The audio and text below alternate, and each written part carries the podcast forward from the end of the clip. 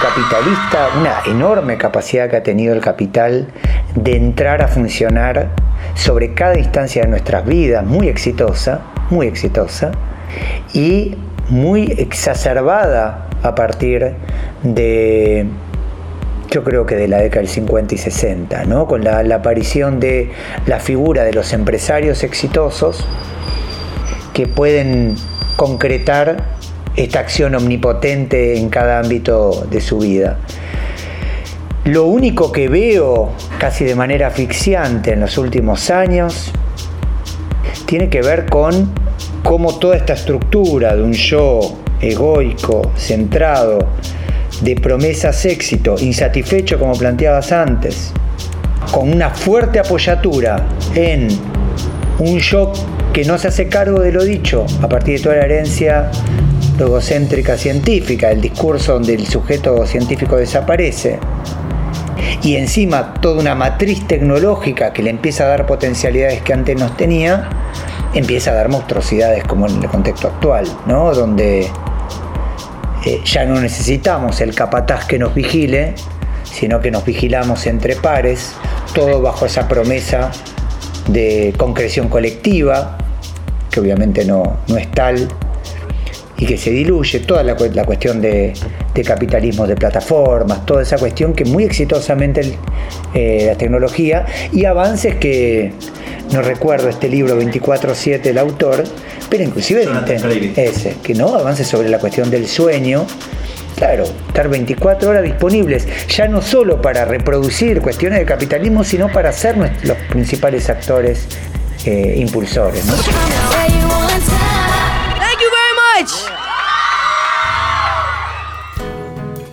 Una frase recorre toda la conversación con el filósofo, biólogo y docente Guillermo Folguera. Un mantra que repetiremos y al que ingresaremos por distintas puertas a lo largo de este episodio. La frase es la siguiente. Desde hace algunas décadas, las ciencias, junto con las tecnologías, han sido adoptadas y modificadas desde el poder institucional para incidir de una manera burocrática y publicitaria con el fin de la innovación y la intensificación del control social bajo la lógica dominante de la eficiencia. Primeras puertas, la ciencia y la tecnología y la burocracia. En diferentes instancias trato de acudir un poco a la historia para comprender mucho del presente en relación con el discurso y la práctica científica. Cuando uno va a los libros de texto, en general la historia la remiten, la refieren a los griegos clásicos, en algún caso Egipto. La verdad es que nuestra ciencia, tal como la conocemos, es mucho más reciente, eh, nace de finales del Renacimiento, por lo menos una de las características más claras de la ciencia, que es la que mencionaste, eh, la forma de pensar la verdad, y eso nace entre los siglos XVI y XVII, más o menos. La verdad aparece y el, actor científico aparece fuertemente asociado a lo que llama verdad como certeza, que es el, científico eh, o la científica eh, no admitiendo la posibilidad de eh, un error o una falsedad de lo que señala. Eso ya ubica una idea privilegiada.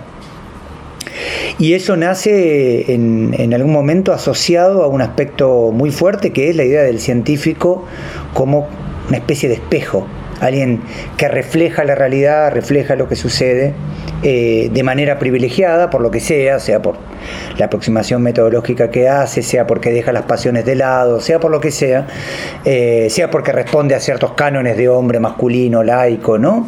Europeo. Eh, mediante diferentes estrategias, pero sí una cuestión muy privilegiada. Eh, Donna Haraway habla de testigo modesto, ¿no? Alguien que en su hablar de manera escéptica describe el mundo. El tema es que cuando uno avanza en la modernidad, ese mero descriptor del mundo tiene fuertemente asociado una intervención del mundo, que ahí aparece el segundo sustantivo que decías, que es la tecnología. Hay una manera de incidir la realidad muy fuerte que es en carácter tecnológico, eh, Europa primero y Estados Unidos después.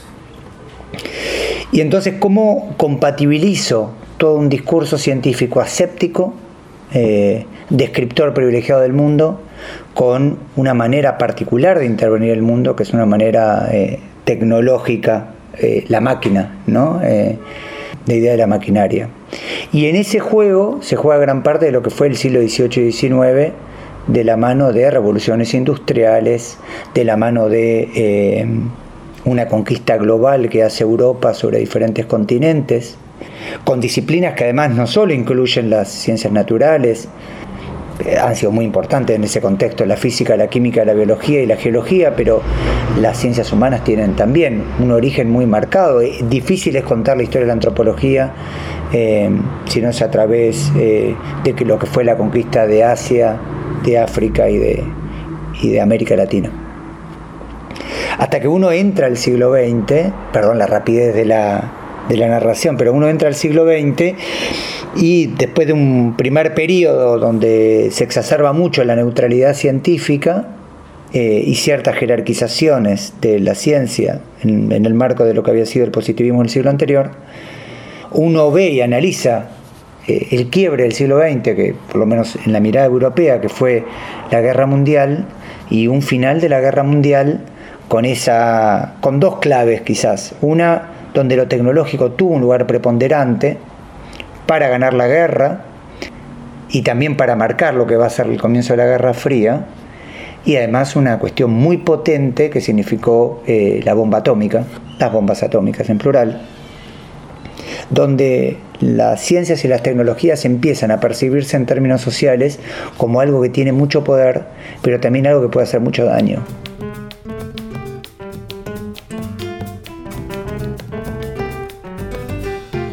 Hay algo ahí medio de huevo y gallina con respecto al rol del científico y del uso de la tecnología, ¿no? Con respecto a la bomba atómica, que es decir, yo solo creé la fórmula o yo solo apreté un botón, ¿no? Como esa cadena burocrática que vos también analizás que es una forma de la opacidad siempre también, ¿no? De mantener las cosas sin cadenas de responsabilidad y sin complejidades. Tal cual. ¿Cómo salir de esa trampa que se arma entre ciencia y tecnología y yo solo hice la fórmula, yo solo apreté el botón?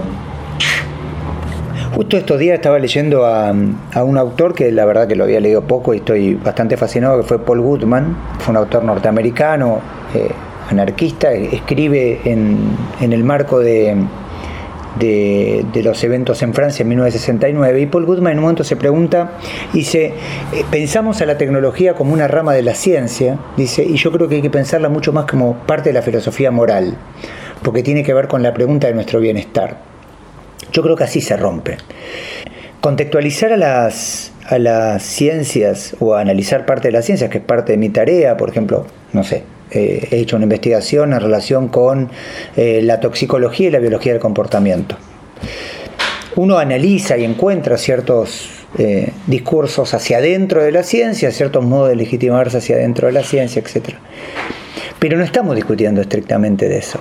Lo que estamos discutiendo, sea, por ejemplo, respecto a, una guerra, o por ejemplo, por qué hay menos abejas, o por ejemplo, si la Barricol tiene o no derecho de explotar el territorio argentino o si nuestros ríos están contaminados. Fíjate que todas estas preguntas tienen que ver con la pregunta eh, en relación a cómo queremos vivir, que son lo que llaman políticas públicas.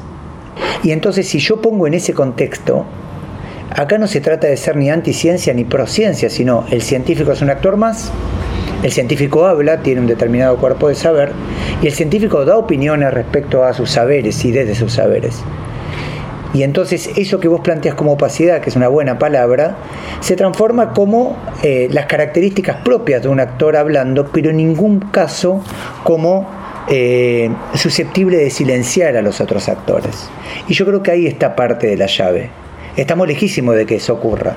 Eh, Bakunin, otro autor, muchas décadas antes planteaba que si él tiene un problema con el zapato, va a ir al zapatero pero que el zapatero no le marca cómo tiene que vivir. Y el científico actúa así, o por lo menos de mis ojos, esos son las virtudes y también los límites del discurso científico.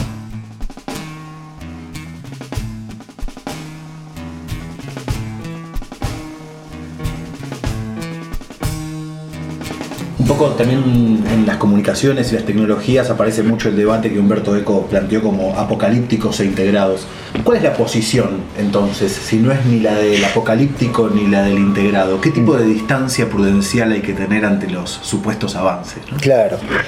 Y ahí es un punto interesante. Yo eh, gran parte efectivamente de, de, los autores de la década del 60 tomaron una mirada muy apocalíptica, muy crítica. El, el tema es que ahí lo que están haciendo también es cambiando la unidad de análisis. Eh, no están preguntándose el microondas o el no solo por un tema de momento histórico, digo, no se lo están preguntando, no están preguntando una tecnología particular, que es un error habitual. Por ejemplo, Jacques Ellul, que es uno de los que podría uno encuadrar como apocalípticos, un autor francés, también muy interesante, él lo que está pensando es lo que se llama tecnófera. Él dice, bueno, la tecnología o, todo el marco tecnológico científico nos ha dado un montón de aspectos eh, virtuosos, aspectos defectuosos, pero en ningún caso podemos negar que media nuestras relaciones humanas. Entonces lo que analiza es como un todo eso. Se vuelve una especie de masa, es cierto que se vuelve una masa, eh, pero donde no hay que analizar cada elemento tecnológico, no hay que estudiar el celular, ¿es bueno o malo el celular? Sino un esquema general. Entonces voy a tu pregunta, ¿dónde quedamos en ese debate eh, tecnológico? Yo creo que hay que invertir la tortilla. Yo en el marco actual no estoy, no me podría encuadrar eh, estrictamente eh, entrando a ese debate de ese modo, porque se vuelve después un debate muy sordo. ¿Cómo contrapeso la bomba atómica con las vacunas. No tiene sentido casi el debate entrar ahí. Yo creo que hay que, a los fines políticos, a los fines de pensar nuestra sociedad y por ahí salir de esa dicotomía que planteaste que de alguna manera me, encierra y está bien que lo hagas, es empezar por los problemas, eh, partir de los problemas y en todo caso preguntarse eh, cómo intervienen las ciencias y las tecnologías, cómo podrían hacerlo y usar el plural además. ¿Cuáles ciencias y tecnologías me convienen? Mira, pongo un ejemplo. Cuando se da en Argentina el... En Argentina se da habitualmente dentro de la Mesopotamia, pero cuando se da también en Buenos Aires el brote de la epidemia de dengue, hace algunos años, eh, rápidamente empezó a circular la idea, y de hecho fue aprobada por el Ministerio de Ciencia y Tecnología, y frenado, entiendo, por el Ministerio de Salud, la idea de liberar mosquitos transgénicos. Pues fíjate, si entramos a ese debate de esa manera, alguien podría decirme, bueno, pero algo hay que hacer con el dengue, eh, ¿qué querés? Que tengamos dengue en Argentina, hay que liberar mosquito transgénico. La verdad es que cuando uno lo da vuelta y aún asumiendo que el dengue es un problema bastante serio en, en diferentes lugares del país y en América Latina, en todo caso, el primer problema sería, bueno, ¿es un problema? Bueno, sí lo percibo como tal. Y el segundo sería, ¿qué alternativas, qué opciones tengo frente a eso? Y fíjate que ahí, en ese sentido, la intervención científica y tecnológica también se puede dar en diferentes claves. El mosquito transgénico es una de las opciones o uno de los modos de intervenir que tiene la ciencia y la tecnología. No estamos, te lo voy a responder de esta manera más breve, no estamos manejando bien los plurales damos la respuesta en términos singulares. Yo creo que ahí es parte de, un problema serio y de un laberinto que me da la sensación que solo puede salirse por arriba.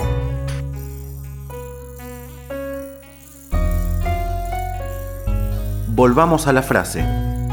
Desde hace algunas décadas, las ciencias, junto con las tecnologías, han sido adoptadas y modificadas desde el poder institucional para incidir de una manera burocrática y publicitaria con el fin de la innovación y la intensificación del control social bajo la lógica dominante de la eficiencia.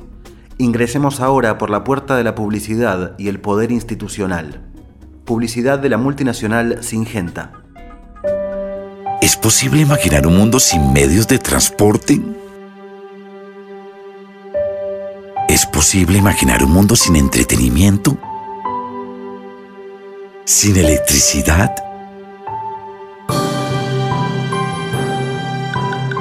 Lo que no sería posible es imaginar un mundo sin agricultura. Por eso en Singenta trabajamos de la mano de los agricultores, porque gracias a su labor, el mundo se alimenta día a día. Juntos le damos vida a su cultivo. Singenta. Cuando uno analiza eh, gran parte del discurso publicitario asociado a los psicofármacos, por ejemplo, inclusive cuando entran a trabajar la niñez y la juventud, ahí hay una autora muy interesante que es Sandra Caponi, una autora argentina, rosarina, que vive en Florianópolis, que ha trabajado el tema. Fíjate que lo que hacen es analizan lo que puede hacer, por ejemplo, frente al trastorno de déficit de atención, lo que puede hacer la ritalina con un niño niña. ¿Qué me promete? Niño niña va a aprender, ni siquiera va a aprender, va a prestar más atención en la escuela. ¿Lo logra? Supongamos que lo logra, ¿sí? que presta más atención. Primero, cómo radica eso en términos de conocimiento no está suficientemente claro. Y después, ¿qué oscuridades tiene? Y eso también es importante plantearlo. Eh, digamos, siempre que yo propongo una alternativa, siempre que yo conceptualizo un problema, estoy teniendo oscuridades. Esas oscuridades son soslayadas, son evitadas. Por ejemplo, en el caso de la ritalina, la dependencia es un ejemplo clarísimo. Todo psicofármaco se sabe que genera dependencia. Después, ¿quo significó? Un niño o niña que pasa a no tener comportamiento típico de alguien de su edad. Yo creo que todas esas oscuridades son, son claves y gran parte de ese discurso publicitario tiene que ver con el modo en el cual la tecnología, estas tecnologías, articulan muy bien con lo que ha sido el capitalismo contemporáneo y en particular en el marco de los últimos 40 años. Ahora, nombrás la publicidad que en algunos casos, como uno puede ver en cosas de alimentación o de ropa o de higiene personal, llegan a puntos casi absurdos y mostrando eh, supuestos lugares a los que llegar que uno considera que ni siquiera entra en lo aspiracional, pero es una exageración, una hipérbole. Por ejemplo, uso determinado desodorante y eso va a permitir que más personas gusten de mí y se acerquen más a mí. Pero la ciencia y la tecnología, la publicidad adquirió otras formas, eh, más finas incluso diría, ¿no? que me parece que ya tienen que ver con la protección de la vida, que es tomar la agenda del cambio climático, es tomar la agenda de los problemas de la alimentación y de manera muy confusa darle a la ciencia y la tecnología y a las empresas dueñas de ciencia y tecnología la posibilidad de salvar al mundo. ¿no? Tal cual, tal cual. Y ahí en, tu comentario, pregunta, y hay, hay varios elementos, ¿no? Ahí, ahí por suerte hemos aprendido varias de las cosas de Foucault, que ya no se trata solo de eh, eh, hacer morir, eh, sino es formas de vida, ¿no? Sí, eh, se me, se me ramifican las, los agregados a lo que planteaste de diferentes lados. Eh, por un lado, recuperando lo, lo dicho anteriormente, el discurso científico es muy útil, porque no hay quien lo anuncie. Al ser un científico objetivo, no hay un sujeto, entonces pareciera hablar propiamente la verdad. Una etapa muy emblemática que hubo la revista Time en plena promoción de los organismos genéticamente modificados a mitad de la década del 90, eh, donde dice, están promocionando el arroz dorado, dice, este arroz vale oro, y abajo dice, pero los que protestan creen que pueden ser malos para nuestra salud. Y es muy interesante porque este arroz vale oro no tiene sujeto que lo enuncia, aparece como una verdad, además de que aparece grande, pero... Y en cambio la crítica sí tiene sujetos que lo enuncian. Yo creo que que sí, efectivamente esta ciencia de tecnología se vuelve, por un lado, eh, muy clara y muy articulando con estos elementos antiguos y después montándose en elementos novedosos. Otro de los elementos novedosos muy claros es que se disuelve el límite entre Estado y empresa. Y eso no es una forma, una forma de decir, digo, eh, tomando dos ejemplos canónicos de Argentina, que son, eh, y que inclusive todos los candidatos con chance para la próxima elección eh, harían lo mismo en los próximos años, que son eh, vaca muerta y todo el tema del agro, eh, basándose en un modelo agroindustrial donde los agrotóxicos tienen un elemento clave. Si uno compara, por ejemplo, en el primer caso, el acuerdo Chevron-IPF, se vuelve indiferenciable cuál es la empresa y cuál es el Estado. Incluso indiferenciable cuál es la empresa, ¿no? Indiferenciable cuál es la empresa. Y también cuál es el Estado, porque uno diría, bueno, eso fue un acuerdo entre Chevron y PF. No, no, son, no es un acuerdo entre Chevron y PF. Hay cerca de 10 empresas offshore involucrados, tres paraísos fiscales, Estados Unidos, eh, creo que Bermudas y Uruguay.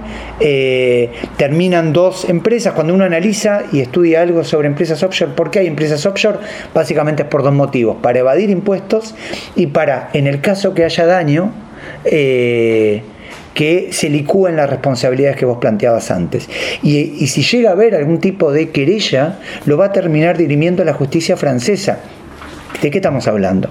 En el caso de eh, los agroquímicos, hace poco, por una de las investigaciones que hago, entrevisté gente de Senasa. La sección de Senasa de agroquímicos, de agrotóxicos, aprueba los agrotóxicos en función de las declaraciones que presentan las empresas involucradas. Cuando yo le pregunté por qué crearle a Bayer, que era en particular la investigación que yo estaba haciendo, la respuesta del funcionario fue, todos tienen sus intereses. Y después agregó y dijo, bueno, de última existe la ética empresarial. Digo, el Estado argentino se sostiene en la ética empresarial que nota al pie, Bayer está siendo enjuiciada por arrastrar a Monsanto eh, en Estados Unidos con miles de juicios. Digo, eh, con, esa, con esa investigación que está haciendo eh, y que es una parte importante en Argentina, Anabel Pomar también en, en Revista Mu. Digo, todo un aparato donde Estado y empresa se vuelve una mezcla indiferenciable y donde las ciencias y las tecnologías, en los dos casos que mencioné, tienen roles claves.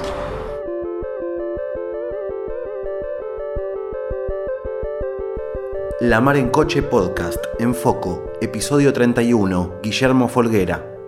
La maquinaria que Guillermo describe necesita de un motor metafórico, de una promesa de futuro. Esa metáfora es la noción de desarrollo, un término que se aplica a los estados-nación y que tiene resonancias en los modos de vida. La idea, la noción del desarrollo es una noción que nace también después de la Segunda Guerra Mundial. Nace de arriba hacia abajo, claramente en el marco de eh, Occidente, de lo que van a ser las Naciones Unidas y del papel de Estados Unidos, las políticas estatales claves que montan después de la Segunda Guerra Mundial y donde la ciencia y la tecnología tiene, tiene lugares claves. Es una palabra que viene de la biología. El desarrollo está fuertemente asociado, por ejemplo, a los insectos holometábolos, los que pasan de huevo, larva, adulto, el eh, huevo, larva, pupa, adulto. Y si te fijas, la idea es ser lo que, eh, usando ahí a, a Dualde, lo que estamos condenados a ser, lo que nos toca hacer. Pero para eso tenemos que pasar etapas. Con la metáfora del desarrollo pasan dos cosas. Primero que uno no puede montar su camino el camino ya está fijado. El camino del desarrollo son etapas involucradas.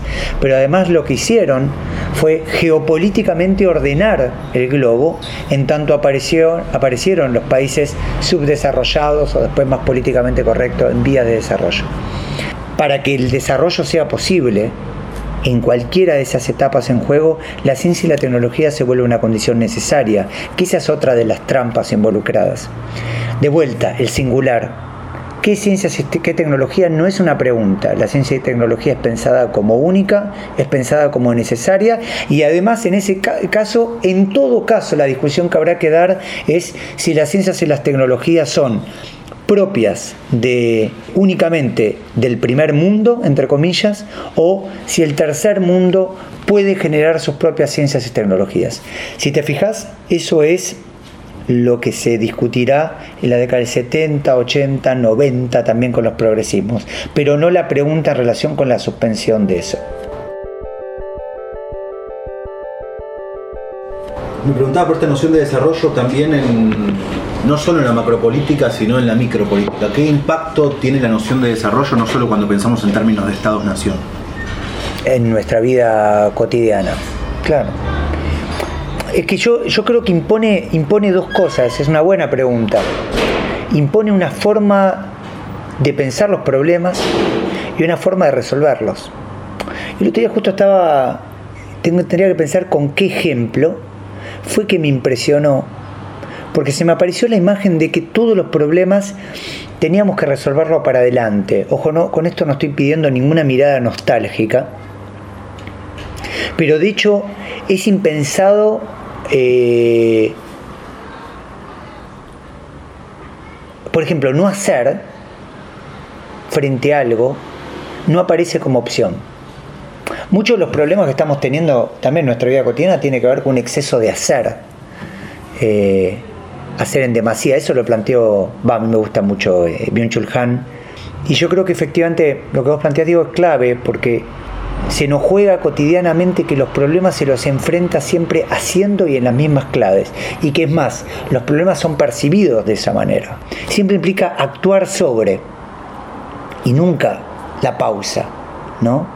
La pausa está percibida como un problema, como, como un daño.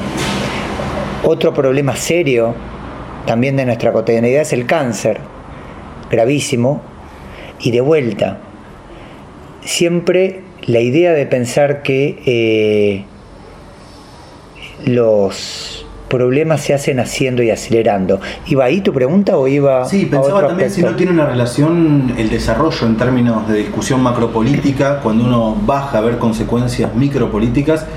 Si, por ejemplo, eh, la idea de endeudamiento en lo personal, todo el tiempo estoy debiendo un saber nuevo, todo el tiempo estoy debiendo un consumo cultural que todavía no hice, no tiene que ver también con la deuda que genera el desarrollismo. Si vos estás parado acá en el camino del desarrollo, y el camino está prefijado, te falta tanto el camino. Entonces, en nuestras vidas personales muchas veces también está la noción de que siempre nos está faltando algo, una suerte de insatisfacción permanente. Buenísimo. De, de eso, ¿no? Y si el devenir empresa personal no tendrá que ver también con una noción de desarrollo bajada a la cotidianidad. Totalmente. Y conectándolo con lo anterior, que me preguntaba de ciencia y tecnología, la construcción del científico tiene la misma clave.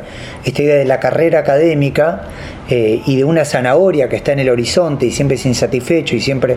¿A cuántos eh, papers de tu felicidad estás? Exacto. y no llega nunca, ¿no? Y no llega nunca porque encima actúa eh, como una especie de droga fuerte que todo el tiempo te reclama más y más porque después hay que sostener, hay que sostener las, las coronas en juego. Es un buen punto, sí, sí. Thank you very much. Lisandro Aristimunio con Ricardo Mollo como invitado. Un dólar, un reloj y una frase sin sentido.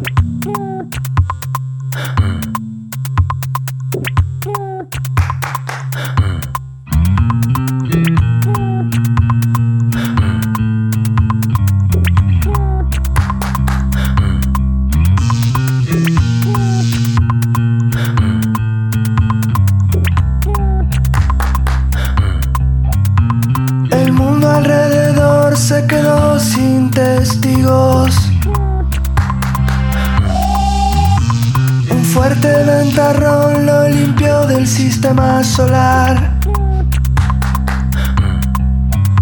La muerte lo besó con un fraque en el camino. Quedando a la deriva en un viaje interestelar.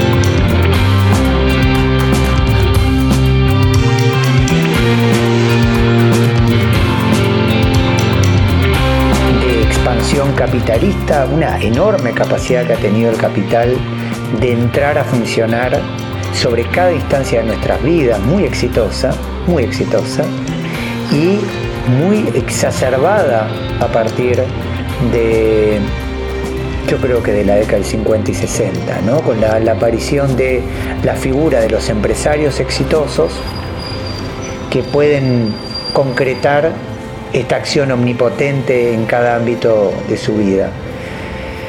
Lo único que veo casi de manera asfixiante en los últimos años tiene que ver con cómo toda esta estructura de un yo egoico, centrado, de promesas éxito, insatisfecho como planteabas antes, con una fuerte apoyatura en un yo que no se hace cargo de lo dicho a partir de toda la herencia egocéntrica científica, el discurso donde el sujeto científico desaparece, y encima toda una matriz tecnológica que le empieza a dar potencialidades que antes no tenía, empieza a dar monstruosidades como en el contexto actual, ¿no? donde eh, ya no necesitamos el capataz que nos vigile, sino que nos vigilamos entre pares, todo bajo esa promesa de concreción colectiva, que obviamente no, no es tal, y que se diluye toda la, cuestión de, capitalismo de plataformas, toda esa cuestión que muy exitosamente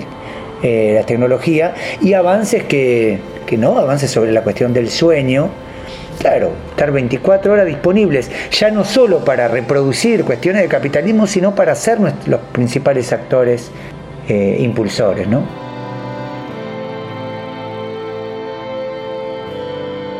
La exacerbación de eso me parece que es un caso que vos citás en el libro, que es la uberización de la relación. ¿no? me bajo del auto y le pongo puntaje a lo que acaba de ocurrir. Exacto, exacto. Y lo hago en nombre de una eficiencia, ¿no? Que ahí, de una eficiencia, y sé que en el futuro, porque además ahí, ahí se mezcla con lo moral, sé que en el futuro terminaré de hacer un bien a un tercero que si va a tomar ese servicio tiene que saber la verdad. Y esa estructura, de vuelta, vengo de la ciencia, no es tan diferente de la revisión entre pares. O sea, a mí me llega todo el tiempo a evaluar a pares y lo hago en nombre de una verdad. Digo, no es algo que se inventó en los últimos 40 años, pero es algo que en los últimos 40 años se ha hecho con eficiencia y se ha llevado a tantos ámbitos de la vida instancia que impresiona, ¿no?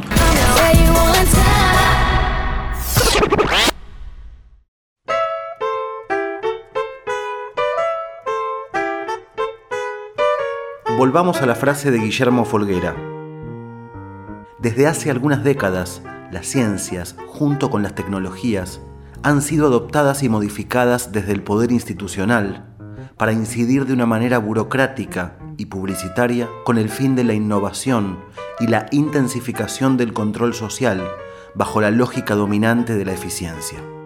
Ingresemos a la frase por la innovación y la eficiencia. El, fíjate que el Ministerio de Ciencia y Tecnología, que no se llamaba Ministerio de Ciencia y Tecnología, sino Ciencia, Tecnología e Innovación Productiva, ¿no? Sí, la innovación es otro concepto clave, es un concepto que tiene muchas décadas, pero fue en el marco del neoliberalismo que se lo trae con mucha fuerza. Y es interesante, ¿no? Porque en general planteamos que hay una oposición entre desarrollismo y neoliberalismo, y sin embargo la innovación muestra claramente un puente, porque es un término acuñado desde el esquema neoliberal, pero que retrotrae a ciertas discusiones del estado de bienestar.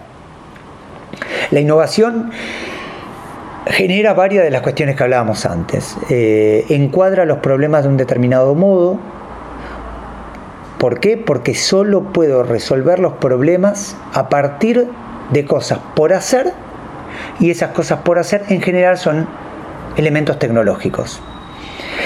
La innovación me lleva también a la cuestión de que no me puedo detener, no hay forma de poner pausa, siempre tengo que ir hacia adelante y después hace cosas que Byung-Chul ya lo menciona mucho más lindo que yo, que es el elogio de lo novedoso, de la novedad. La novedad se vuelve un valor per se.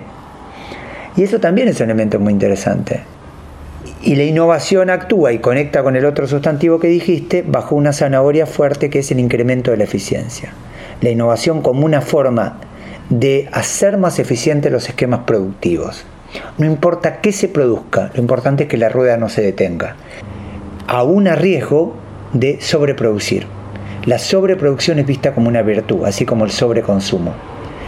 Y esto usan ciertos elementos de Schumpeter, que es considerado el, ideólogo inicial de la innovación, tarde o temprano caerán las innovaciones negativas y nos quedaremos con las positivas, pero eso va a implicar un bien per se. Te pongo solo un ejemplo para que veas el dramatismo que implica, porque cuando uno le pone nombre propio, en un curso en Santa Fe de posgrado, en un momento veo que una chica está angustiada. Y le pregunto, bueno, ¿por qué estás angustiada? Y me dice, bueno, porque yo trabajo eh, en generar un tipo de suplemento para una leche, una innovación. Le digo, ¿cuál es el problema?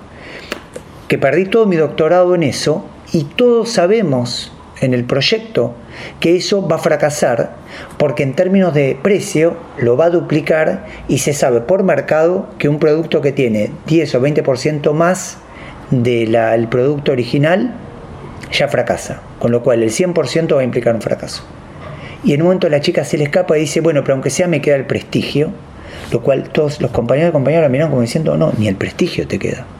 Y entonces, ¿cuál es la zanahoria? ¿No? Es la mera rueda que, se mueve. Ibas a decirme algo y te interrumpí. No, pensaba en el contrapeso necesario de dos palabras con muy buena prensa, como innovación y eficiencia, que es la obsolescencia. Claro. Tanto la programada como la percibida, que vos la analizaste. Exacto, exacto, exacto. Y que y de vuelta no se ve, ¿no? Y que en Argentina vamos a tener uno de los grandes motores ahora del extractivismo, se conecta anterior con ese extractivismo de litio. Eh, cuando hago de ciertas declaraciones, entre comillas, públicas a las personas que le llegan, eh, me como recontraputeada diciendo, vos me estás escribiendo esto de una computadora, un celular, no típica chicana que se plantea. Y mi respuesta inmediata es, las cosas están pensadas para tener una sobreproducción y una sobreextracción. Eh, las computadoras están pensadas para que no duren más de tres años, no es paranoia o sea, yo sé perfectamente que las computadoras se busca o el celular está pensado para que se rompa. Con lo cual todo esto tiene que ser discutido junto. Extractivismo, obsolescencia programada, eh, modos de producir, eficiencia, toda la cuestión macroeconomía y vinculado con eh, la producción per cápita, todo eso que como vos decís tiene solo objetivos positivos asociados, evidentemente en algún momento va a tener que ser repensado, tanto en términos macro como en términos de nuestra vida cotidiana.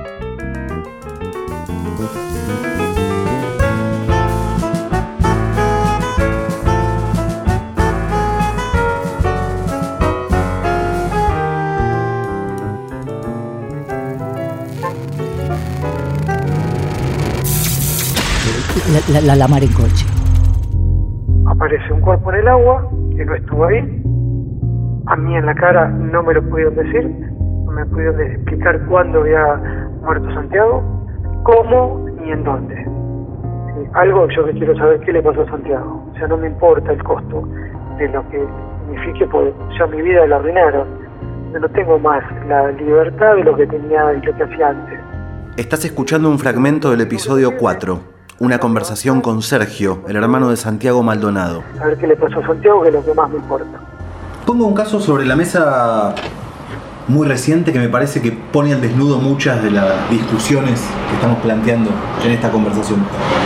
es el caso de Santiago Maldonado, porque me parece que algo del rol del Estado, algo del rol de las empresas, algo del tiempo de vida, algo de qué es la vida, de los modos de vida, algo de la tierra, del territorio, del extractivismo. Claro se pone como al desnudo de manera violentísima, ¿no? Sí. Este, ¿Para vos también fue un caso emblemático que puso todas las discusiones juntas? Sí, sí. Y agrego una que, que no dijiste y también los medios de comunicación, ¿no? Claves. Sí, empezó... A ver, se juegan varios elementos. Primero se juegan luchas en territorio que no son presentadas como tal, eh, a partir del conflicto entre el Estado argentino y, y la comunidad mapuche. Eh, una serie de prejuicios sociales, invisibilidad de, de un caso, em, sin lugar a duda, que fue eh, tremendo. También, y sin que esto le quite dramatismo a, a la muerte de Santiago, cobra visibilidad pública a partir de que le pasa el asesinato a alguien de un sector medio con la piel blanca, etcétera, ¿no? O sea, todos sabemos que frente a la muerte de, de diferentes miembros de pueblos originarios, la reacción social no es tanta. Después, el uso y la aparición de profesionales, que es una de las cosas que yo más trabajo, también en, en mi vida cotidiana, como cuando habla el profesional, el resto debe callarse, ¿no? La aparición del forense, silenciando las otras interpretaciones, cuando en el fondo yo tuve una discusión, tuve una discusión, le contesté, él no me contestó, eh, con Gustavo Noriega, que estaba trabajando en el programa de, de Majul, que muy suelto de cuerpo planteó que la cuestión de la pericia forense ya da por desterrado cualquier interpretación. Creo que Gustavo Noriega, es de, si no recuerdo mal, es químico o alguna formación de ciencias naturales. Yo ahí salí al cruce porque hay un desconocimiento total de los supuestos que tenía la, la, la, pericia forense. Con esto no estoy diciendo que se puede decir cualquier cosa frente a un problema, pero es lo que hablamos al comienzo, es toda intervención presupone cosas es propio del, del interpretar y el intervenir. Y eso en general es ocultado. También la cuestión de los grandes medios que plantearon ya no hay ningún elemento por discutir. Y después el, el poder del Estado en el marco de la interpretación, en el marco de la reproducción de voces y en el marco represivo. Y aparecían cuestiones que es muy interesantes. Yo justo había, había visto una serie escandinava donde la primera escena es un policía corriendo a un chico y el chico finalmente de la desesperación se cae y se muere.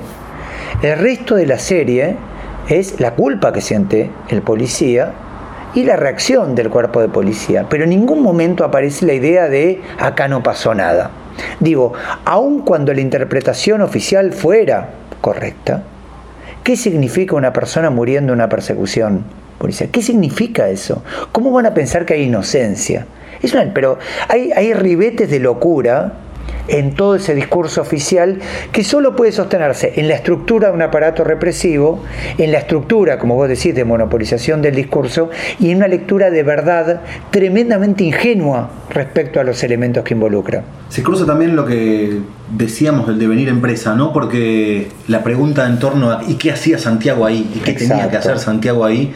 es por qué abandonó el rol establecido para un blanco urbano, ¿no? Tal cual, tal cual. Y donde las verdaderas empresas además pasan a ser ocultas porque son socias. Benetton pasó a ser oculta. ¿Qué hacía Benetton en todo este proceso? ¿Qué rol tiene Benetton? ¿Por qué Benetton eh, tiene tanto poder? ¿Por qué Benetton financiaba, por ejemplo, a la Facultad de Agronomía como pasó y tiempo después cortaron a partir de la, presión social de los estudiantes y graduados, cortaron los convenios.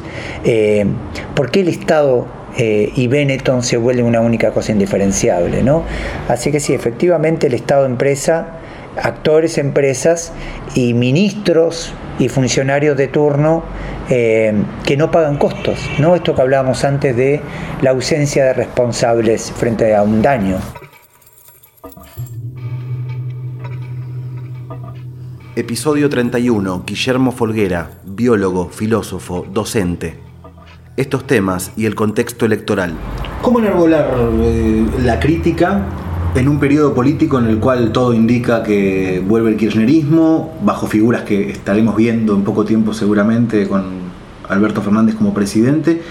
¿Cómo sostener una crítica y a la vez eh, la famosa no hacer el juego a la derecha? Claro somos especialistas que nos digan frases así. Yo creo que hay que, hay que darle el marco que corresponde, que es que desgraciadamente estos elementos que hablamos pueden tener algún matiz, matiz que en algún caso puede ser significativo de ser mencionado, en algún caso menos, pero son políticas de Estado muy marcadas. O sea, eh, yo sé que el domingo no va a ser mencionado, quizás por el candidato del FIT, pero por ninguno de los tres candidatos con chances electorales va a ser mencionada ni la Barricol, ni Chevron, ni Monsanto Bayer, ni el grupo ELEA, ni ninguna de las empresas de litio. Ya no es solo que van a ser defendidas, no son mencionadas, digamos. Esa instancia de naturalización, esa hibridez que tienen con el Estado, esa forma de pensar que el Estado argentino lo único que puede hacer es entrar bajo algún signo extractivista, esa cuestión donde todos sabemos que el gobierno posiblemente de Fernández, va a avanzar sobre el extractivismo pesquero, el extractivismo agrario, el extractivismo minero, minero o de hidrocarburos, las plantaciones forestales, el extractivismo litio.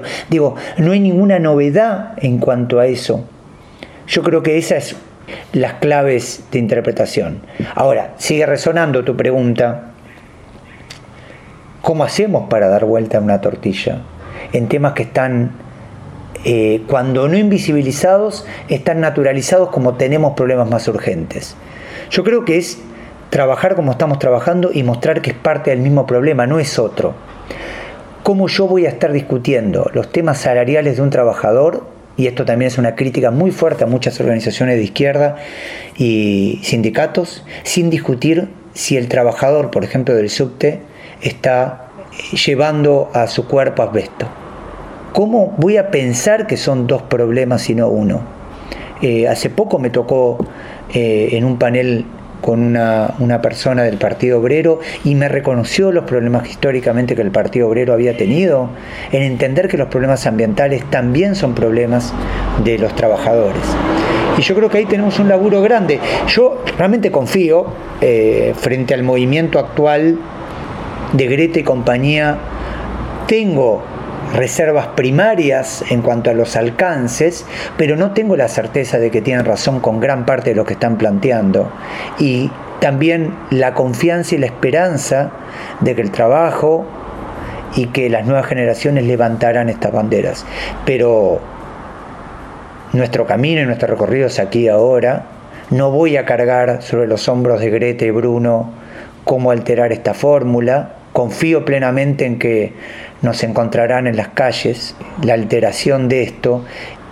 Sin lugar a duda, tenemos una casta política donde esto no solo no es visto como un problema, sino que son vistas como estrategias de generación de divisas, que es típicamente algo del Estado empresarial.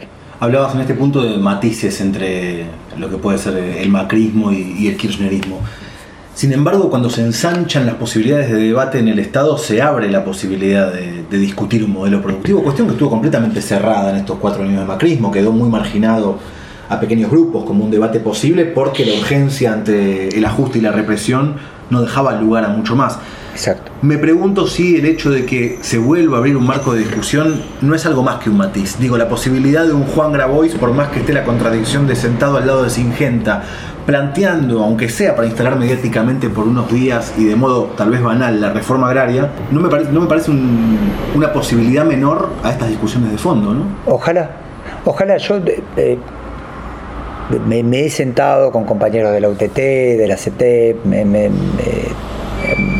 por diferentes motivos estoy tengo diálogo fluido con gente de la cámpora, ojalá eh, eso cambie. Yo me animo a tener reservas, no solo por eh, que me cuesta ver cómo de las condiciones iniciales, de estas condiciones, vamos a generar alteración, cuando veo que los únicos pronunciamientos claros, por ejemplo, de Alberto Fernández, fueron en dirección a eh, intensificar el modelo agrario, decir que las fumigaciones de las escuelas, la discusión que se ha dado es un tanto exagerada, eh, hacer alusión a que está bien que Singenta provea alimentos entre comillas, poner como modelo minero a la provincia de San Juan. Digo, son cosas que yo sé que vos tenés presente cuando me decís lo que me decís. Lo que digo es, de estas condiciones me cuesta ver cómo cambiar. Y también el problema ahí es qué nos pasó a muchos y muchas de nosotros previo al gobierno de Macri. Y previo al gobierno de Macri, y acá sí voy a contar una, anécdota personal, yo vengo trabajando en estos temas del 2002, cuando empecé a trabajar en el grupo de reflexión rural, en ese entonces yo estaba ahí. Eh, en el 2012 presentamos un curso de posgrado, éramos cerca de 15 docentes, había figuras muy pesadas, como Enrique Martínez, que era director del INTI, eh, como el propio Andrés Carrasco. El curso, después de aprobarnos académicamente en la Facultad de Exactas y Naturales, nos lo rebotan en una sesión de consejo directivo. Ya los currículums habían sido aprobados, el contenido había sido aprobado. El curso básicamente requería discutir transgénicos y megaminería. En la Facultad de Exactas y Naturales, que no siendo una facultad eh, tan claramente alineada con los modelos extractivistas como otras, sin embargo, una facultad que tiene actores importantes adentro, que son clave dentro de los modelos extractivistas mineros, hidrocarburos y, agrarios. El curso lo rebotan, lo rechazan. El último gobierno de Cristina, y lo rebotan y explícitamente se nos señaló y dijo no es momento para discutir estos temas. El no es momento es una fórmula que nos ha llevado ya varias décadas. Nunca es buen momento para discutir estos temas. Estos últimos meses se me ha dicho exactamente la misma afirmación. No es momento, ¿por qué? Y bueno, no, porque hay que esperar octubre. El año que viene se nos va a decir que no es buen momento también, te apuesto.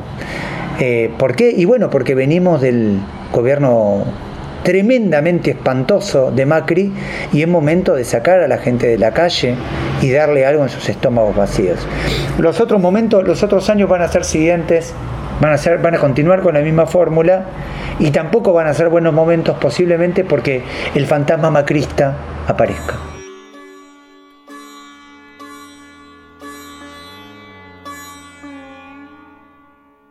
Desde hace algunas décadas, las ciencias, junto con las tecnologías, han sido adoptadas y modificadas desde el poder institucional para incidir de una manera burocrática y publicitaria con el fin de la innovación y la intensificación del control social bajo la lógica dominante de la eficiencia. Y en el medio, la colonización de los deseos. Han hecho pelota nuestros deseos.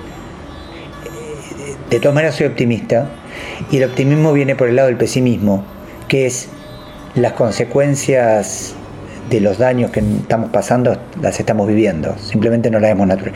El, incremento de tasas de cáncer no se puede explicar por propensión genética únicamente. Eh, todos tenemos familiares, amigos, con tumores de los más diversos, pasando procesos dolorosos, eso necesariamente hay que explicar, hay que introducir factores ambientales.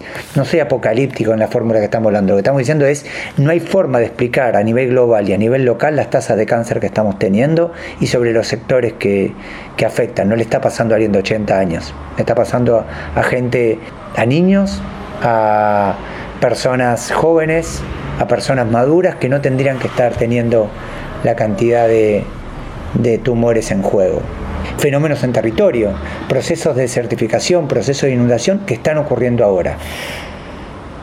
Soy optimista en el pesimismo. Creo que vamos a darnos cuenta que eso está destrozando nuestros territorios y cuerpos. Y creo que van a ocurrir cambios en ese sentido. Los deseos los tenemos en la ladera, congelados, la heladera está vacía por Macri, pero los deseos están frisados ahí y en algún momento va a haber que tomar la iniciativa y salir de un estado de defensiva para, pensar cómo queremos vivir.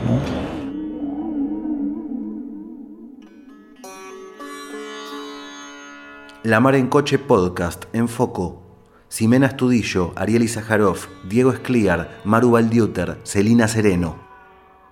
Durante toda la charla sentimos el legado del doctor Andrés Carrasco, fallecido el 10 de mayo de 2014. Andrés fue quien comprobó el efecto nocivo del glifosato en el desarrollo de vertebrados. Hasta su muerte hacía el programa Silencio Cómplice junto con Jaime Fargi en la tribu. Compartimos un fragmento de su visita a la mar en coche el 9 de abril de 2013. Encontrá la charla completa en marencoche.wordpress.com y también en ciudadclinamen.blogspot.com.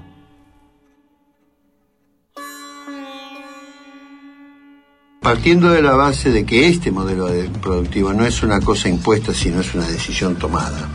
Sí, sin duda que hay posibilidades de armar otros modelos productivos, sobre todo si uno se entiende perfectamente lo que significa, no ya tanto los efectos del modelo productivo, sino cómo fue construido el modelo productivo, sino para qué fue construido. Es un modelo que está construido, no es que vino de Marte sino que está construido en los grandes centros de, diseño tecnológico para permitir determinadas formas de producir y nosotros lo compramos. El asunto es cómo se sale, me parece, cómo se sale y con qué herramientas se sale. Porque para salir de un modelo productivo que tiene 23 millones de hectáreas de transgénicos, hay que salir de eso y para salir de eso es una decisión política. Es una decisión política con una estrategia clara, digamos, cómo se va sustituyendo eso y en función de qué, porque este modelo, la raíz del modelo está en producir alimentos para exportar. Por eso eh, si uno quisiera pensar en el modelo este agro, agrícola y ganadero como, un modelo que satisface las necesidades de la población, esa es mentira, no satisface. Es un modelo de expoliación y saqueo para exportar, para producir renta, para producir este, entrada de divisas y para eh, generar también en la sociedad una fractura que cada vez más aleja a los sistemas más concentrados de los de la gente que no que no que únicamente puede beneficiarse a través de sistemas de distribución solidario diría yo para decir otra cosa. Habría Sibeki seguramente tendría una mirada más dura sobre por qué se arma todo un sistema de sostén social. Entonces en realidad lo que deberíamos preguntarnos es si nosotros queremos tener otro modelo productivo. Porque otro modelo productivo es ir hacia un proceso de recuperar decisión soberana, por ejemplo. Cuando uno introduce una tecnología en función de una forma de producir, uno también está creando o crea soberanía o crea dependencia. El problema acá es la tecnología, como uno penetra con un instrumento, la tecnología es como un cañón, digamos, penetra con un instrumento y somete, digamos, y eso a mí me parece que lo que no se discute es eso en este país. Digo, cuando uno toma esas decisiones y piensa que algún instrumento como la tecnología y la ciencia es liberadora, genera soberanía, es mucho más complejo que eso. Es la catástrofe la que lleva a despertar el debate. Eso opera inclusive, operó sobre mí mismo. Digamos, cuando yo salgo a, a dar una respuesta en función de las cosas que aparecían en el terreno. Y yo dedico parte del tiempo de mi laboratorio para hacer una serie de estúpidas experiencias, para probar algo que ya estaba probado, o para demostrar algo que ya estaba probado en la realidad. En realidad es la catástrofe. Es la enfermedad, es, es, una serie de hechos que, se, que son emergentes de ese modelo. Ahora nadie reflexiona la tecnología de los, de transgénicos es una tecnología altamente incierta. Altamente incierta y todos los biólogos moleculares, los científicos, que la generan, la producen, Monsanto y los que, los, los que están en Monsanto y los que están acá en la Argentina y en todas partes del mundo, saben, los que saben, saben que es una tecnología altamente peligrosa desde el punto de vista de la naturaleza. Un exponente de algo que que de alguna manera yo también aprendí con otros modelos, como por ejemplo el de Jorge Rulli y el de Adolfo Boy, esa cuestión de, sin, que la palabra sea coherencia, que es una palabra muy pesada, coherencia, sí tratar de que todas nuestras esferas de vida vayan coincidiendo lo más posible. Pensar a la militancia no como algo que me pasa a las 5 de la tarde, sino como que cada espacio de mi vida tiene que ser buscado. Yo creo que ahí hay una, parte de la figura de Andrés Carrasco que puso en juego. Trabajó desde su lugar de académico y puso en juego ese lugar de académico con el dolor de las comunidades, con su propio dolor, con su búsqueda. Después, y acá acudo a una palabra que vos decías al comienzo de la charla, que es la opacidad. En, en un homenaje a Andrés, yo acudí a esa palabra a un riesgo de opacidad tiene una connotación negativa socialmente. Yo la usé no quitándole toda connotación ni positiva ni negativa. Todo discurso que es dicho y toda práctica parte de presupuestos. Acá no hay transparencias, acá hay posicionamiento frente al mundo, búsquedas, presupuestos, y yo creo que Andrés, y vi mucho de eso, conforme avanzaban los años, desde aquellas investigaciones que se cristalizaron en su denuncia del 2009 hasta su muerte, se fue haciendo cargo de esas opacidades y fue haciendo las motoras también de desde qué lugar hablaba. Eh, posiblemente mucho de eso se vio favorecido por su militancia previa. Y yo creo que en ese sentido ha sido un ejemplo, y lo es aún, un ejemplo para muchos de los académicos y profesionales en juego. Quitar ese velo de transparencia de la ciencia, saber que se habla de un lugar y enfrentar algo que es muy doloroso, muy doloroso, que es que el mal, y cito acá a Simona Forti, no tiene cuernos y, cornas de, y cola de diablo, sino que el mal nace intrínsecamente cuando las personas y las comunidades se dejan de preguntar los fines de lo que se hace. No nace por gente que busca el daño, sino que nace por gente que ya no se pregunta si lo que está haciendo está generando daño y a quién. Ahí está el origen del mal contemporáneo y ahí está, me parece, nuestra búsqueda política más fuerte, que es interrumpir con esas búsquedas, con esas prácticas y habilitar la pregunta. Por eso es tan incómodo también el recuerdo de Andrés eh, y también es tan importante levantar su bandera. Y lo último que era maravilloso de Andrés era su multiplicidad. Era una persona que, que buscó, y buscó de la radio, buscó como científico, estudiaba filosofía, viajaba y hablaba a las comunidades. Yo creo que esa multiplicidad es maravillosa, porque es una multiplicidad además que sabe que la contradicción no es un, problema, sino que es la forma de tensionar para, para continuar avanzando. ¿no?